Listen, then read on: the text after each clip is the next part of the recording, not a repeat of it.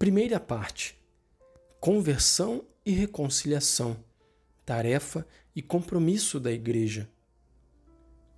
Capítulo 1 Uma parábola da reconciliação. Ao iniciar esta exortação apostólica, vem-me à mente aquela página extraordinária de São Lucas que já procurei ilustrar num documento precedente. Refiro-me à parábola do filho pródigo do irmão que se tinha perdido. Um homem tinha dois filhos.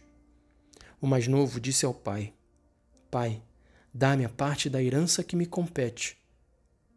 Conta Jesus ao apresentar as dramáticas vicissitudes daquele jovem.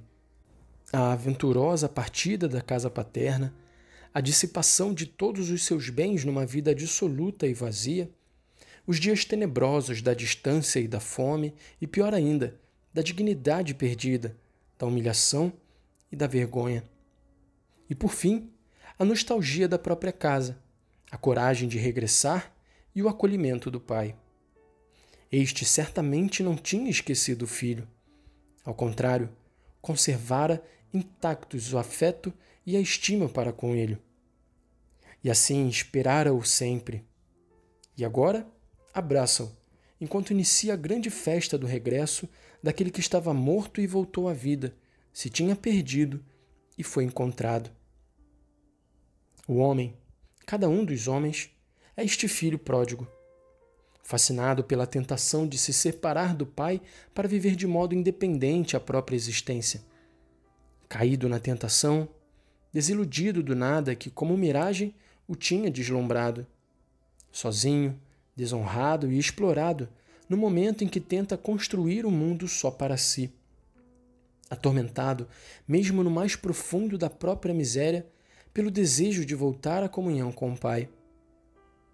Como o pai da parábola, Deus fica à espreita do regresso do filho, abraça-o à sua chegada e põe a mesa para o banquete do novo encontro, com que se festeja a reconciliação. O que nesta parábola sobressai mais é o acolhimento festivo e amoroso do pai ao filho que regressa. Imagem da misericórdia de Deus sempre pronto a perdoar. Assim temos desde já nisto. A reconciliação é principalmente um dom do Pai Celeste. Ao irmão que ficara em casa. Mas a parábola faz entrar em cena também o irmão mais velho, que recusa ocupar o seu lugar no banquete.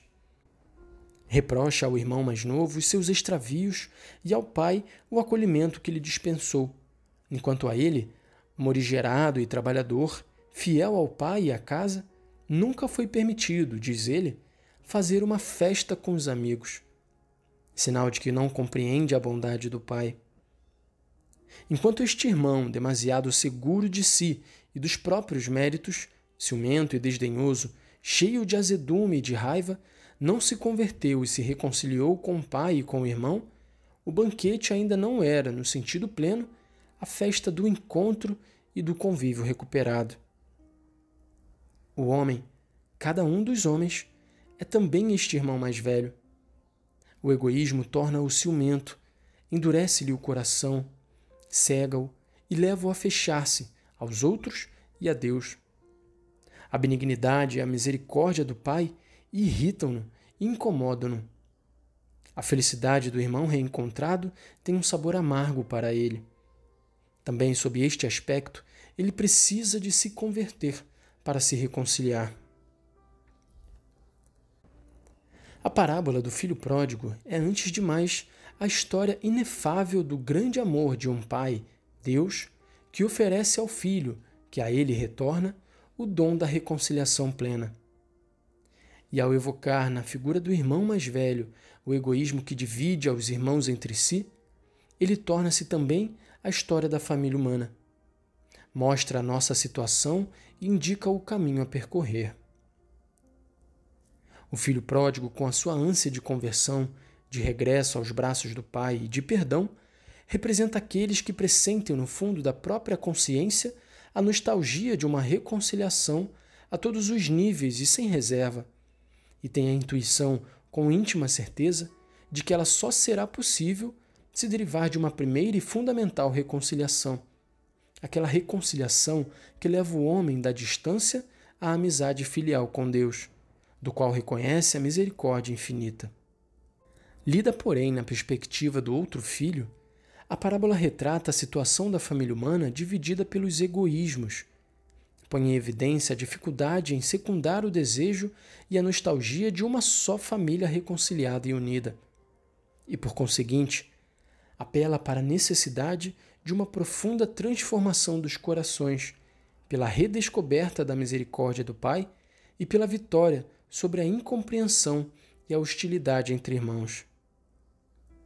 À luz desta inesgotável parábola da misericórdia que apaga o pecado, a Igreja, acolhendo o apelo que nela está contido, compreende a sua missão de empenhar-se, seguindo as pegadas do Senhor, pela conversão dos corações e pela reconciliação dos homens com Deus e entre si, duas realidades que estão intimamente conexas.